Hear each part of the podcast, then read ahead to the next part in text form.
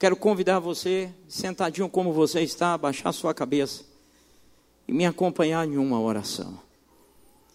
Senhor, nós te agradecemos pela oportunidade de estarmos reunidos como igreja, como corpo de Cristo. E eu quero te pedir pela palavra que vai ser ministrada, que ela seja clara, que ela seja objetiva, que ela venha com unção, que ela venha com vida, com, com clareza para a vida de todos que aqui estão que as cadeias, os sofismas, os argumentos sejam lançados por terra e que o coração de cada um esteja aberto para receber a tua palavra em nome de Jesus. Amém e amém. Tem uma história que ela é muito conhecida. E dessa história eu conheço duas versões. E eu vou ficar com uma das versões é a história dos três porquinhos. Você conhece a história dos três porquinhos? Eu vou relembrar se você não conhece, e eu vou compartilhar contigo. Se você não conhece, você vai ficar conhecendo pelo menos a essência da história dos três porquinhos. Então, os três porquinhos estão na floresta e de repente descobre que um lobo está rodeando e os porquinhos, então, eles resolvem construir casas para se protegerem. Eu não sei se por preguiça ou negligência, mas um dos porquinhos resolve construir uma casa de palha. E ele vai e constrói sua casinha de palha.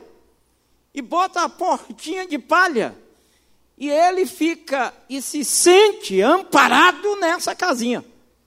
O segundo porquinho faz uma casinha de madeira, de madeirite. E lá ele constrói a casinha, entra na casinha e se sente protegido. Mas o terceiro porquinho, ele é mais inteligente, ele é sagaz, ele é esperto. E ele constrói uma casa de tijolo e cimento uma casa forte. De repente, o lobo chega. E quando o lobo chega, vai para a primeira casinha, a casinha feita de palha. E o lobo bate na porta e pede para que o porquinho abra a porta. E o porquinho disse: Vou abrir coisa nenhuma, você é besta. Você está doido, é? Eu sou porco, mas não sou burro. Eu sou porco parcialmente burro, né? E o lobo diz então: Eu vou entrar. Ele diz: Você não entra, porque eu não vou abrir a porta. E o lobo diz: Então eu vou destruir tua casa. E o lobo dá alguns passos para trás e dá um sopro e derruba a casa de palha. Eu vou ficar com essa versão que o porquinho não fora devorado pelo lobo. Ele corre, consegue escapar e vai para a casa de madeira. E lá o porquinho amigo dá abrigo a ele, porque tem uma versão que diz que o porquinho foi tragado. Eu vou ficar com a versão da misericórdia. E de repente, o lobo vai para a segunda casa. Quando chega na segunda casa, o comportamento é o mesmo: bate, abra, porque o lobo chegou. E o dono da casa de madeira, de madeirite, disse: Vou abrir coisa nenhuma. E o lobo diz: Eu vou derrubar a sua casa. E vou tragar você. E o porquinho lá dentro então responde: Coisa nenhuma, duvido você derrubar minha casa. Não tem acesso, não tem como. E o lobo então dá outros passos para trás. E mais uns dois sopros ou três sopros, a casa de madeira rui. E quando a casa cai, os dois lobinhos, eles, ou desculpe, porquinhos, os dois porquinhos, eles correm e vão pedir abrigo à casa do porquinho que fora levantada de tijolo e cimento. Eu não sei se essa historinha, para quem é biblista, para quem tem um pouquinho de conhecimento de Bíblia, lhe remete a alguma história, alguma parábola contada por Jesus. Contando essa história, você se lembra de alguma história que Jesus contou? Qual? Hein? Opa, muito bem, Mateus capítulo 7, começando no versículo 24, a palavra diz assim: são palavras de Jesus. Portanto, todo aquele que ouve essas minhas palavras e as pratica, será semelhante ao homem prudente que edificou a sua casa sobre a rocha. Desceu a chuva, transbordaram os rios, sopraram os ventos e deram contra aquela casa. Contudo, ela não caiu, porque estava edificada sobre a rocha. Aquele que ouve essas minhas palavras, mas não as cumpre, será comparado ao homem insensato que edificou a sua casa sobre a areia. Desceu a chuva, transbordaram os rios, sopraram os ventos e deram contra aquela casa, e ela caiu, e foi grande a sua queda. Concluindo Jesus de proferir essas palavras, as multidões se admiraram da sua doutrina, porque ele as ensinava como quem tem autoridade e não como os escribas. Jesus, ele toma as parábolas, as histórias, como uma maneira eficiente pedagógica para orientar, dirigir, ensinar, redarguir os discípulos e a multidão. E nesse momento, Jesus conta a história em que envolve, engloba, engloba dois grupos com dois perfis, com dois estilos de vida. Aquele que levanta a sua casa sobre areia e aquele que levanta a sua casa sobre a rocha. E quando Jesus ele fala sobre isto, ele está fazendo uma analogia. Jesus está tomando uma figura de linguagem para ensinar. Quando Jesus está dizendo, está falando de casa, ele está falando de vida, da nossa vida, da nossa caminhada, da construção que fazemos no nosso dia a dia. E é interessante que ele é tão direto, ele é tão objetivo, ele é tão claro, que ele diz o seguinte, em outras palavras: você pode ser o que você achar que você é, você pode ser considerado por todos como o melhor pai, como o melhor patrão, como um homem mais inteligente, como um homem capaz, como um homem digno, como alguém que exerce influência e tem status na sua comunidade. Você pode ser considerado como alguém que tem uma série de virtudes, mas se a sua vida não estiver fundamentada em mim, em Jesus, de nada adiantará o que as pessoas acham ao seu respeito, de nada adiantará o conceito que você tem diante da sua comunidade. Jesus está dizendo, em outras palavras, se a nossa vida não estiver na rocha, mais cedo ou mais tarde sucumbiremos. É interessante que, em olhando para o texto, nós vamos perceber que o que Jesus está dizendo, que todos nós estamos num processo de construção. Gosto da expressão naquele livro de Mário Sérgio Cortella, educador e filósofo. Tem um livro cujo título é Estamos em construção. Quando Jesus conta essa história, ele está representando, ele está dizendo que o que muda a nossa vida não é o que nós sabemos e o quanto nós sabemos, mas o que, o que transforma a nossa vida é o quanto praticamos a Sua palavra. O que transforma a minha vida não é o fato de estar aqui em cima. O que transforma a minha vida não é o fato de ter um título de pastor. O que transforma a minha vida não foi o fato de ter passado por um seminário. Mas o que transforma a minha vida é colocar em prática a palavra de Deus. É simples. Ele é objetivo. Quando Jesus fala sobre edificação de casa, areia ou na rocha, ele está dizendo que estamos em construção. E como é que esse processo se dá na, na nossa vida?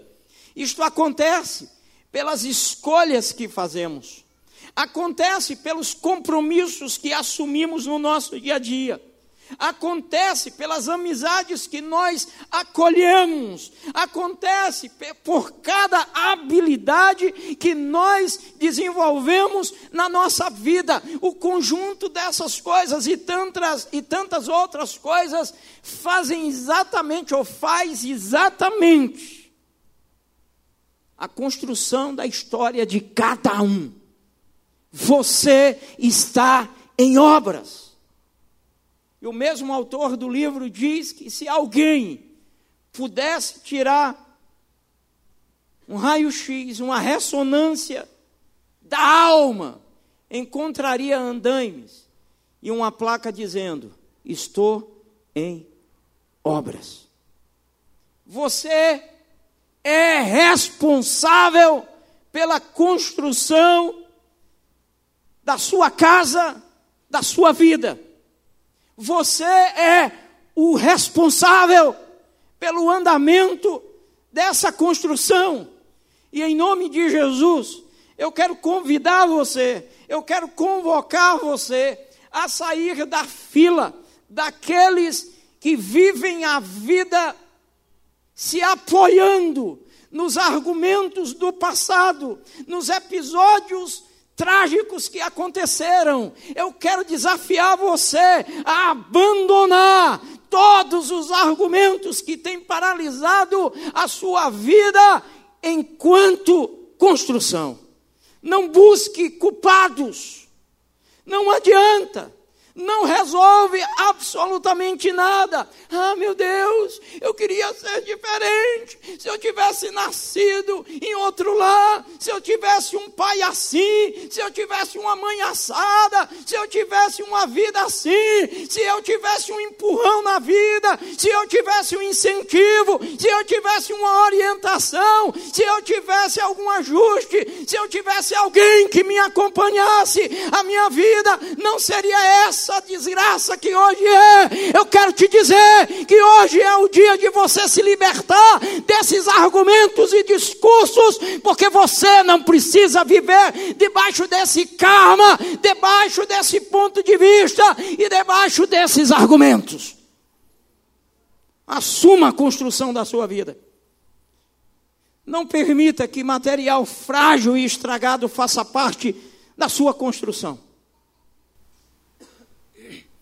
Um pastor procurou um colega, um homem que se chegasse no gabinete dele, tinha tanto diploma na, na, na parede,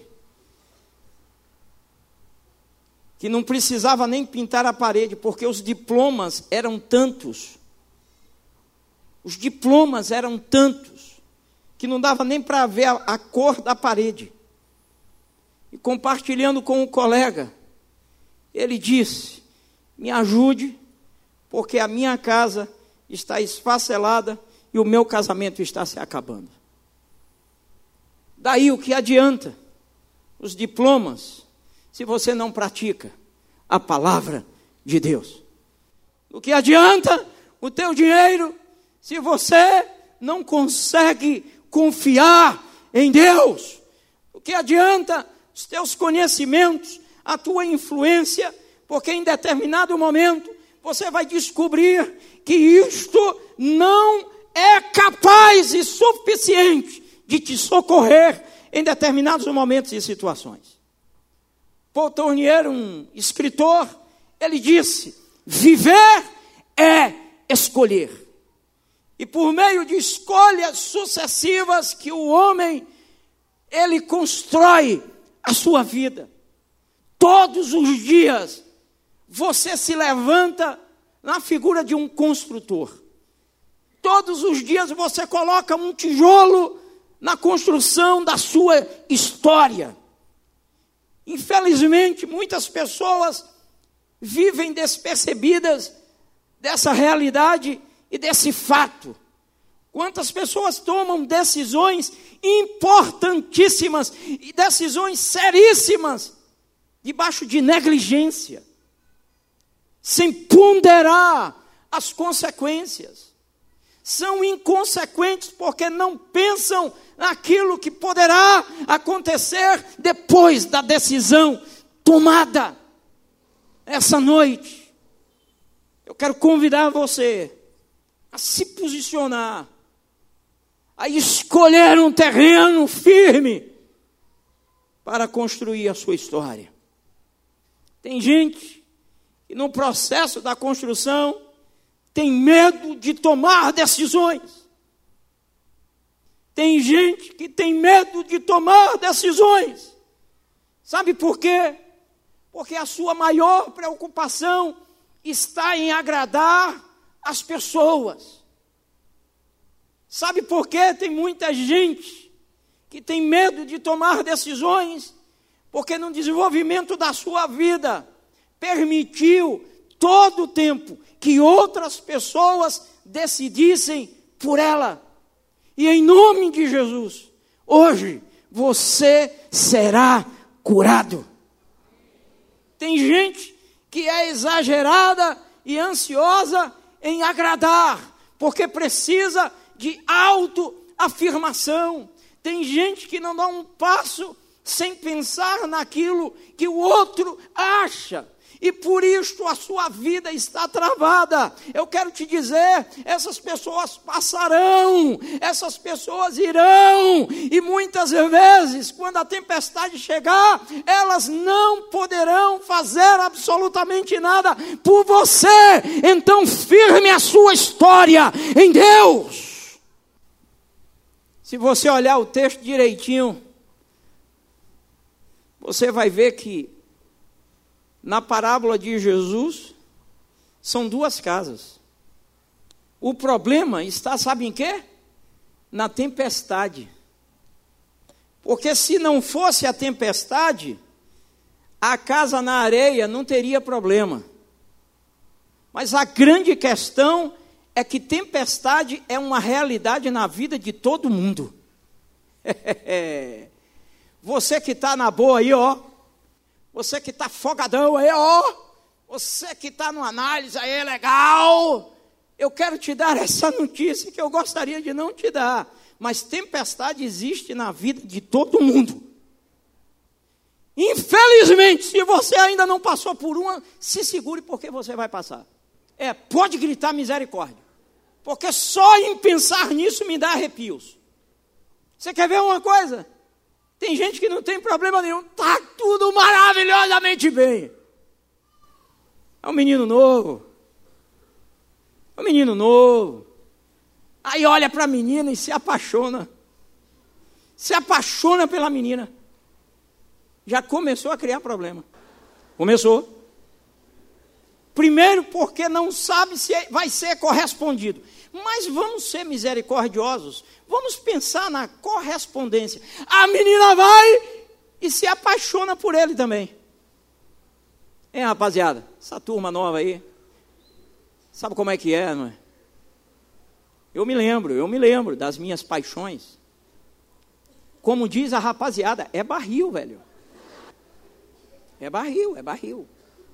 Você quer ver? Aí o menino se apaixona. Sabe o que, é que acontece? Seis meses depois da construção de toda a idealização, de toda a fantasia, depois que levanta o castelo, a menina chega para ele e diz assim: Eu não te quero mais. Eu não te amo. Eu descobri que amo o Joãozinho, lascou. Queridos, isso é uma tempestade terrível. Que se muitos pais não estiverem atentos, poderão perder o filho ou a filha. E parece que ainda esse ano, ou foi o ano passado, estava vendo uma reportagem exatamente assim. De um jovenzinho de 16 anos que começou um relacionamento via internet, rede social. E começou a namorar pela internet. E se apaixonou pela menina pela internet. Naquela troca de conversa, de bate-papo pelo Skype, tá, tá, tá, tá certo, é Skype mesmo, né? É Skype, é? É um escape, meu amigo. Esse negócio é um escape. Abro parênteses. Cuidado com as redes sociais. Porque existe um fenômeno psicológico por trás. A gente tem coragem, por trás de uma máquina, de fazer e falar o que pessoalmente a gente não tem.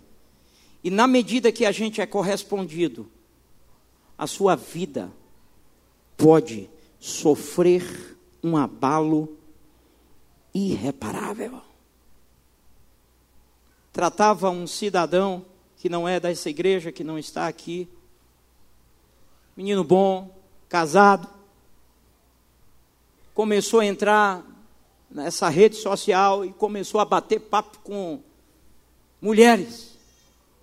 Nesse bate-papo se engraçou com uma e as coisas foram, foram, foram, foram, foram e foram. Aí você já sabe, foram. Foram para motel, foram adulterar e foram sofrer. O menino da história que comecei contando se apaixona por essa moça. Essa moça manda uma mensagem para ele, terminando o relacionamento.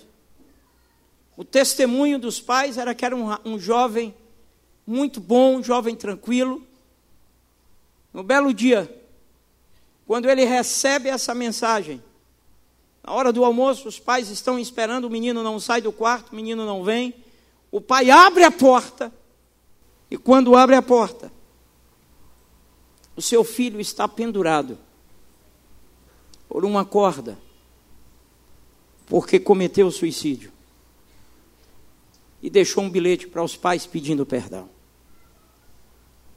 fruto de uma tempestade.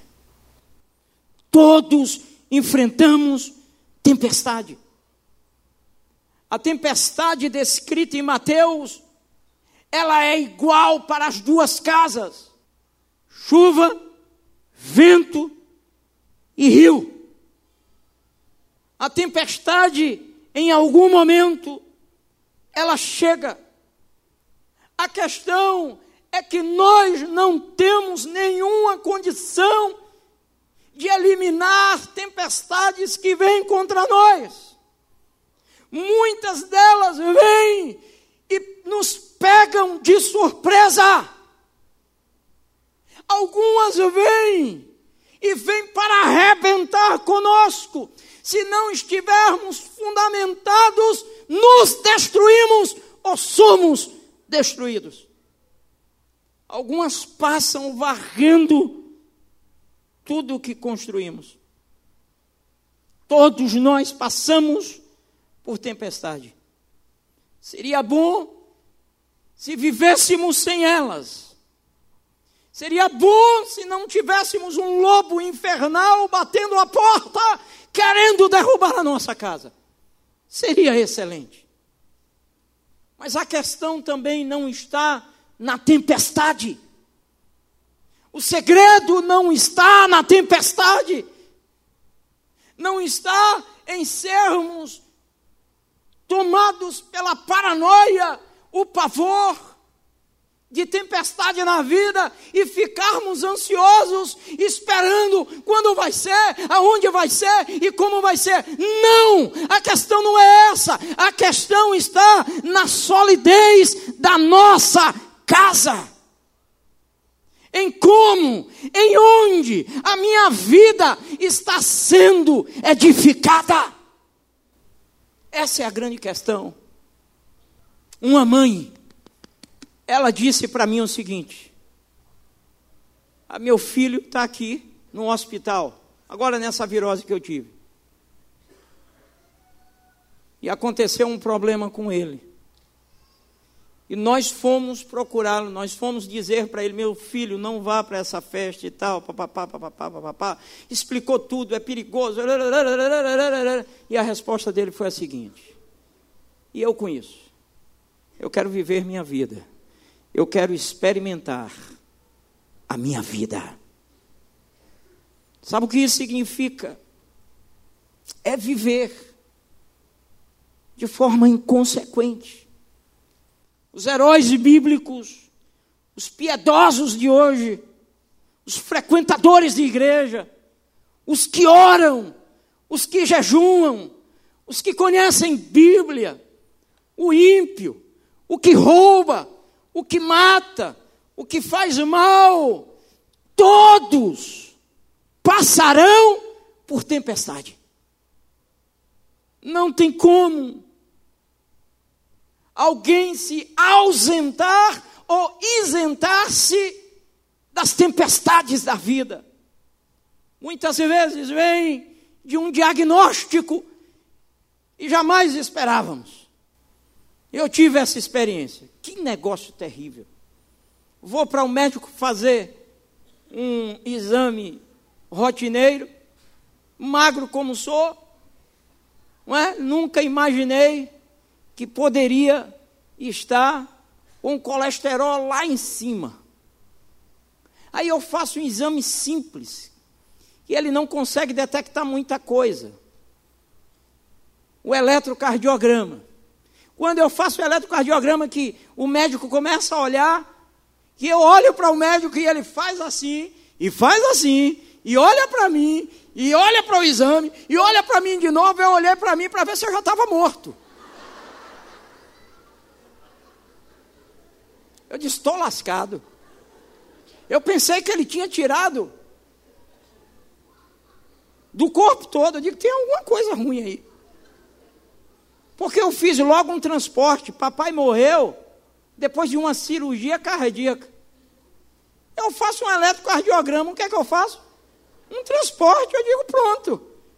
Papai ainda fez a cirurgia, nem cirurgia eu fiz, já morri. Aí o médico olha para mim e diz assim: Ô Limeira, está preparado? Quando o cara disse isso, Deu uma frieza aqui, meu irmão. Preparado para quê, doutor? Preparado para ser internado? Pronto. Diz: como é você precisa ser internado? Eu digo, pelo amor de Deus, me dê outra notícia, o que é que está acontecendo? E rapaz, você precisa ser internado urgente. Pode ser. Senão a gente interna amanhã. Eu digo, doutor, eu vou te dizer uma coisa. Se o senhor não me internar hoje, eu mesmo vou, chego no hospital, dou um troço e me interno. Porque da forma como o senhor passou, meu amigo, é coisa de louco. Meu amigo, aquilo veio para a minha vida como uma tempestade. No meio do caminho, não deu nem tempo de parar, no meio do caminho, errei, porque estava no telefone celular falando com a esposa, com dor de barriga, diarreia. Minha filha, ora porque você está perto de ficar viúva. Eu queria entender uma coisa nesse. Eu queria entender um, um negócio nesse negócio aqui. Estou contando uma tragédia e vocês estão rindo. Que coisa de louco é essa, velho? Eu agora estou. Ah, é. Ah, muito bem. Se saiu legal, se saiu legal. É porque eu passei pela tempestade. A gente conta assim hoje e vocês dão risada. Mas o momento, ele é terrível porque é de surpresa. E aí eu passei por todo o processo que muita gente aqui na igreja conhece. Um acidente. Com quem quer que seja, íntimo nosso, da nossa filiação, da nossa ligação. A semana passada, um menino de 21 anos, no dia do seu aniversário, os pais tiveram desprazer de enterrá-lo. Isso é uma tempestade que não tem nome, meu irmão. Que se a nossa vida não estiver construída na rocha, nós não suportamos. Tem gente que entra em depressão profunda, tem gente que desiste da vida, comete suicídio. Eu me lembro na época que era bancário, no, no processo do Collor, naquele tempo, quantas pessoas, inclusive aqui em Feira de Santana, cometeram suicídio porque suas vidas estavam fundamentadas e construídas na areia. O governo decretou um plano econômico e aquele plano ele foi suficiente para derrubar uma quantidade enorme de pessoas. Eu me lembro que um tio meu, um homem simples, havia juntado um dinheirinho na caderneta de poupança, e o plano segurou o dinheiro dele, e ele entrou em uma depressão profunda por muitos anos. Até hoje, ele vive resquícios da sua experiência. Sabe por quê? Porque a casa não está edificada na rocha. Às vezes pode ser um roubo, Pode ser um episódio qualquer, um mau negócio que você faz, que lhe desestrutura. Porque, na verdade, as pessoas estão colocando o coração em coisas e em outras pessoas. Por isto que Deus pede: Filho meu, dá-me o teu coração. Porque, na medida que o coração está na mão dele, a vitória é nossa. Não tem como fugir da tempestade. Tempestade testa a casa. A tempestade testa os alicerces da nossa vida. Na tempestade, a estabilidade da casa, ela é revelada. Tem muita gente que a gente convive com elas tem pessoas aqui lá fora que você conhece, você olhando diz: rapaz, essa pessoa, essa pessoa é um gigante, que pessoa forte. A nossa fortaleza, ela só é revelada quando a tempestade chega, porque só aí é que descobrimos aonde construímos a nossa história. Se você parar para observar, ninguém Ninguém vai visitar uma obra iniciando. Ninguém chega para elogiar o alicerce. Eu me lembro dos alicerces desse tempo. Aqui tem buracos de uma profundidade que eu nunca vi um negócio daquele, de uma largura assustadora. Mas ninguém sabe, ninguém se interessa por isso até que chegue a tempestade. Vivemos muito da fachada.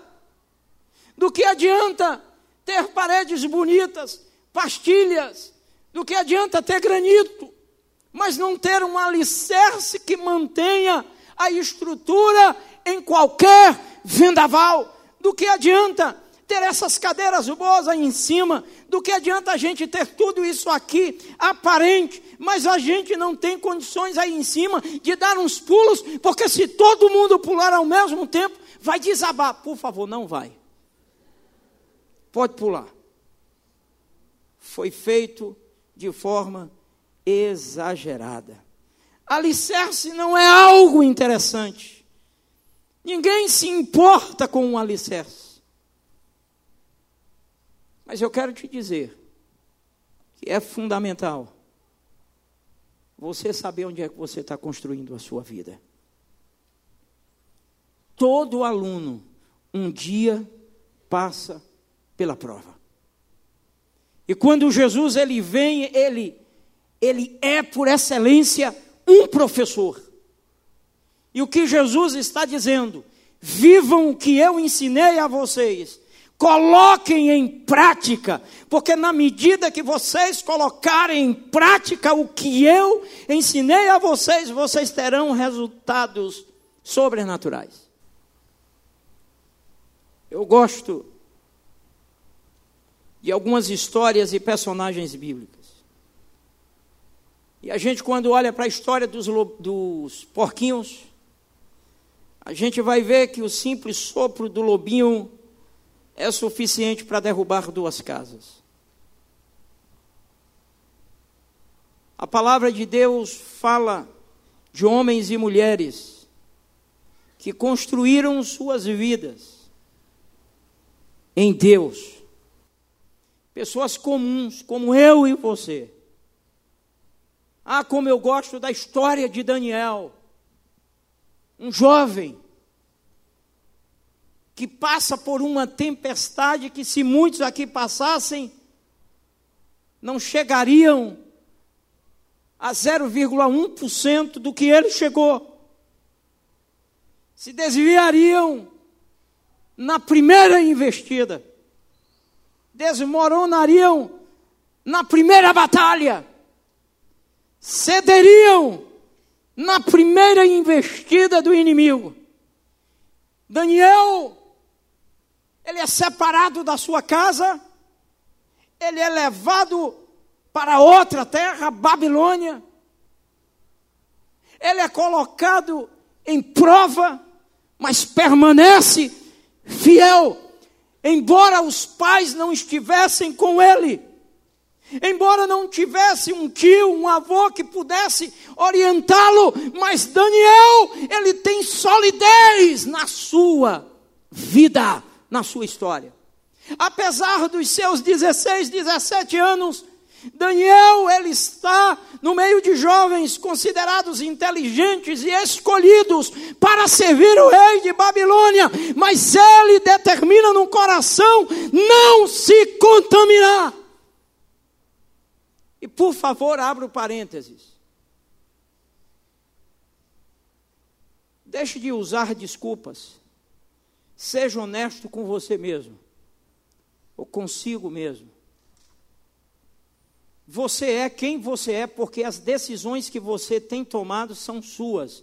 Assuma a sua responsabilidade não é por causa de igreja, não é por causa do seu pai, que não é um bom pai enquanto crente, não é por causa da sua mãe, que não é uma boa crente, não é por causa de ninguém, é porque você não sabe o que é viver de fato Deus.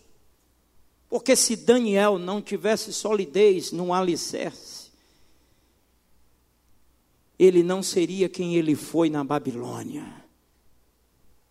Mas eu gosto também do cego de Jericó. Ah, que personagem extraordinário. Ele é cego, mas tem visão. Ele não tem vista, mas tem visão. É um cego que sabia o que queria. É um cego que, embora os obstáculos se levantassem, a tempestade via em forma de discípulos de Jesus, Jesus manda esse homem calar a boca. E os discípulos se aproximam e tentam impedir que ele se aproxime, e ele começa a bradar: Jesus, filho de Davi, tem misericórdia de mim. Jesus, filho de Davi, tem misericórdia de mim. E Jesus para e pergunta: O que é que tu queres? Ele não pede uma bengala, ele não pede uma oferta gorda, ele pede o que ele precisa. Eu quero ver. Esse homem tem um alicerce sólido. Eu gosto da figura do Paulo. Eu gosto da figura do Paulo. O Paulo é aquele contradizente de um evangelho que muita gente está querendo viver, mas não existe. Paulo é aquele que desmancha uma série de loucuras que pessoas vivem em nome de Deus. Paulo é aquele que dá uma lição de vida de como viver com firmeza, porque ele diz: sei passar por necessidades e sei viver em abundância. Paulo é aquele que espancado na cidade porque está pregando o evangelho, é posto para fora quase morto e depois volta de novo para pregar o evangelho de novo. Paulo é aquele que passa por tempestades sem abrir mão da sua fé. E no final ele diz: Combati o bom combate, acabei a carreira e guardei a minha fé. Ele é aquele que é usado para desfazer a ideia de um Deus que paparica a gente, que redomou a gente, ou seja, colocou a gente em uma redoma e está para nos proteger 100% e nos livrar de tudo. Ele é o Deus que nos protege, que nos livra, nos livra até da desistência, nos livra da queda quando nós decidimos obedecê-lo.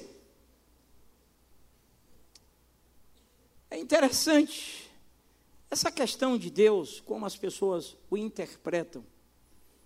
Como tem gente que vive dentro de igreja e acha que são espirituais especialíssimos ou especiais demasiadamente.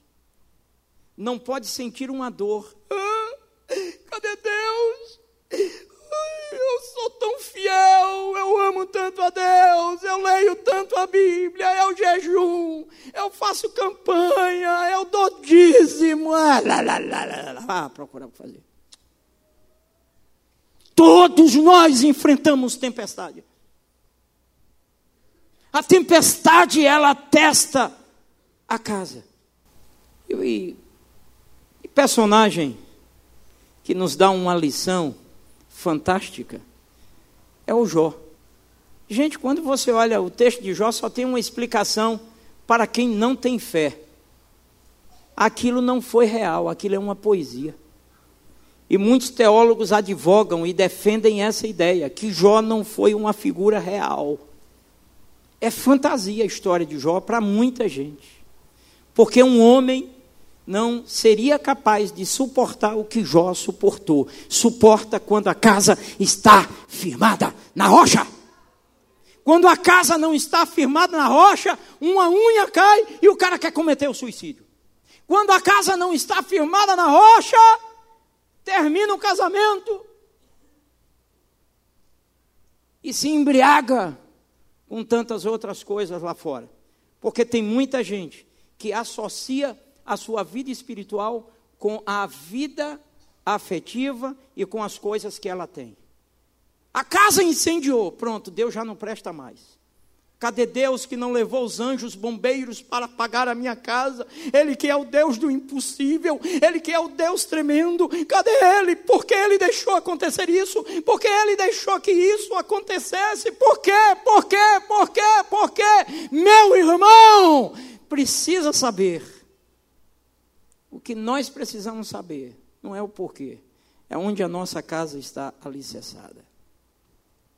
Por último, eu quero concluir com uma pergunta.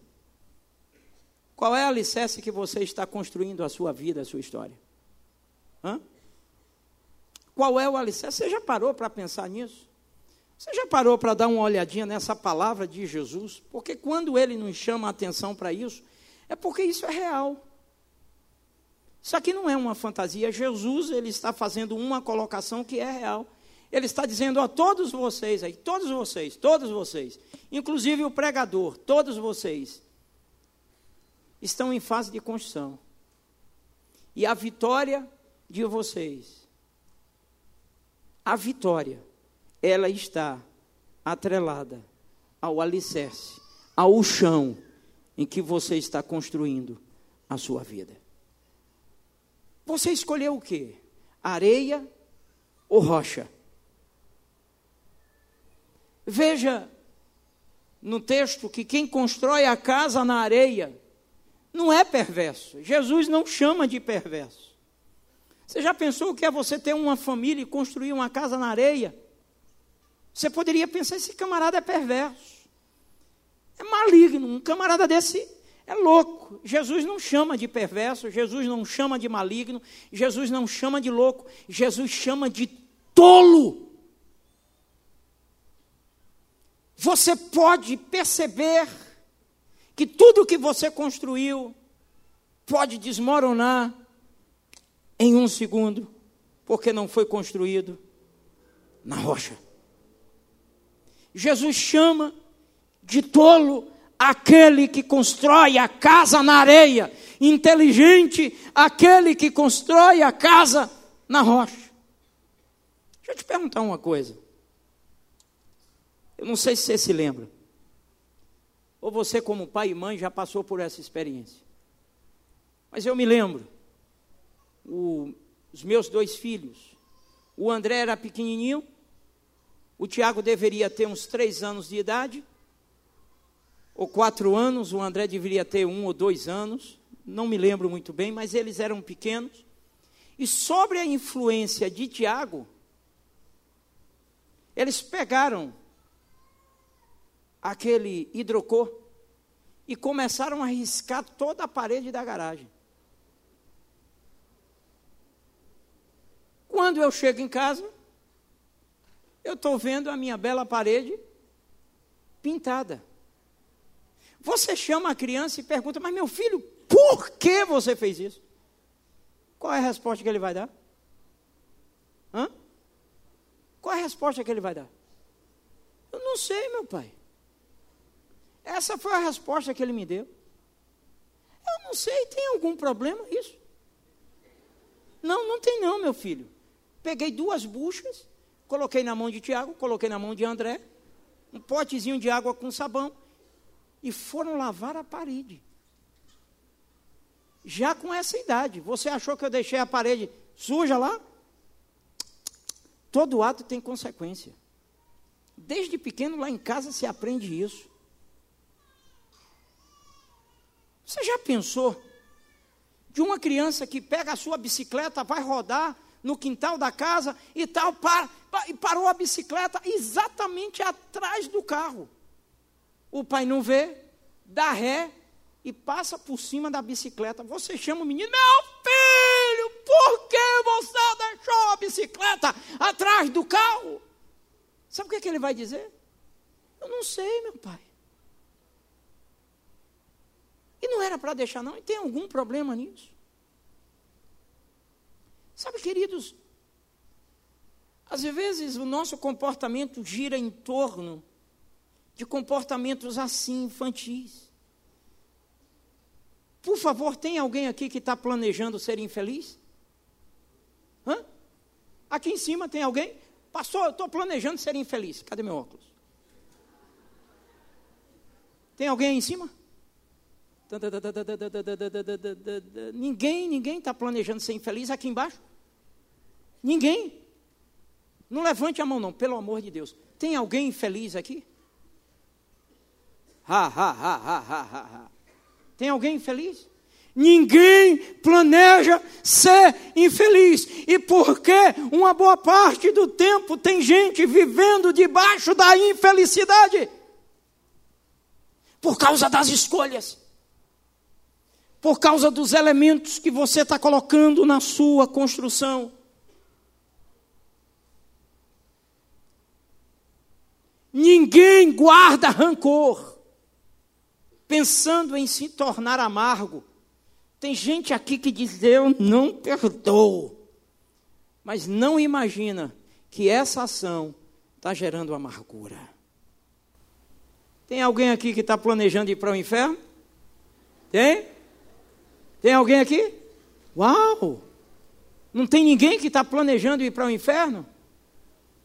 apesar da vida que você vive, apesar da construção que você está fazendo, apesar do terreno que você escolheu levantar a sua casa, você quer ir para o inferno? Tem alguém aqui? Ninguém quer ir para o inferno. Ninguém quer ir. Tem gente que nem acredita, mas também não quer ir. Eu quero sugerir nessa noite que você tome uma decisão, caso você ainda não tenha tomado, de construir a sua vida e a sua história em Deus. Está aqui. Inteligente é aquele que constrói a sua casa sobre a rocha. Talvez você tenha buscado recursos, talvez você tenha buscado respostas, e até então você não tem encontrado. E eu sinto profundamente em saber que tem muita gente dentro da igreja que a sua vida está sendo construída na areia. Mas eu também me alegro em saber que esse momento pode ser uma grande oportunidade de você mudar a sua história e o terreno para sua construção. Quero concluir dizendo que o lobinho chegou na terceira casa, ameaçou e não conseguiu entrar nem derrubá-la com os seus sopros. Eu quero te dizer que quando Jesus entra em nós e nós entramos em Jesus, não há tempestade que nos derrube, porque Ele é a nossa porta, é a nossa rocha.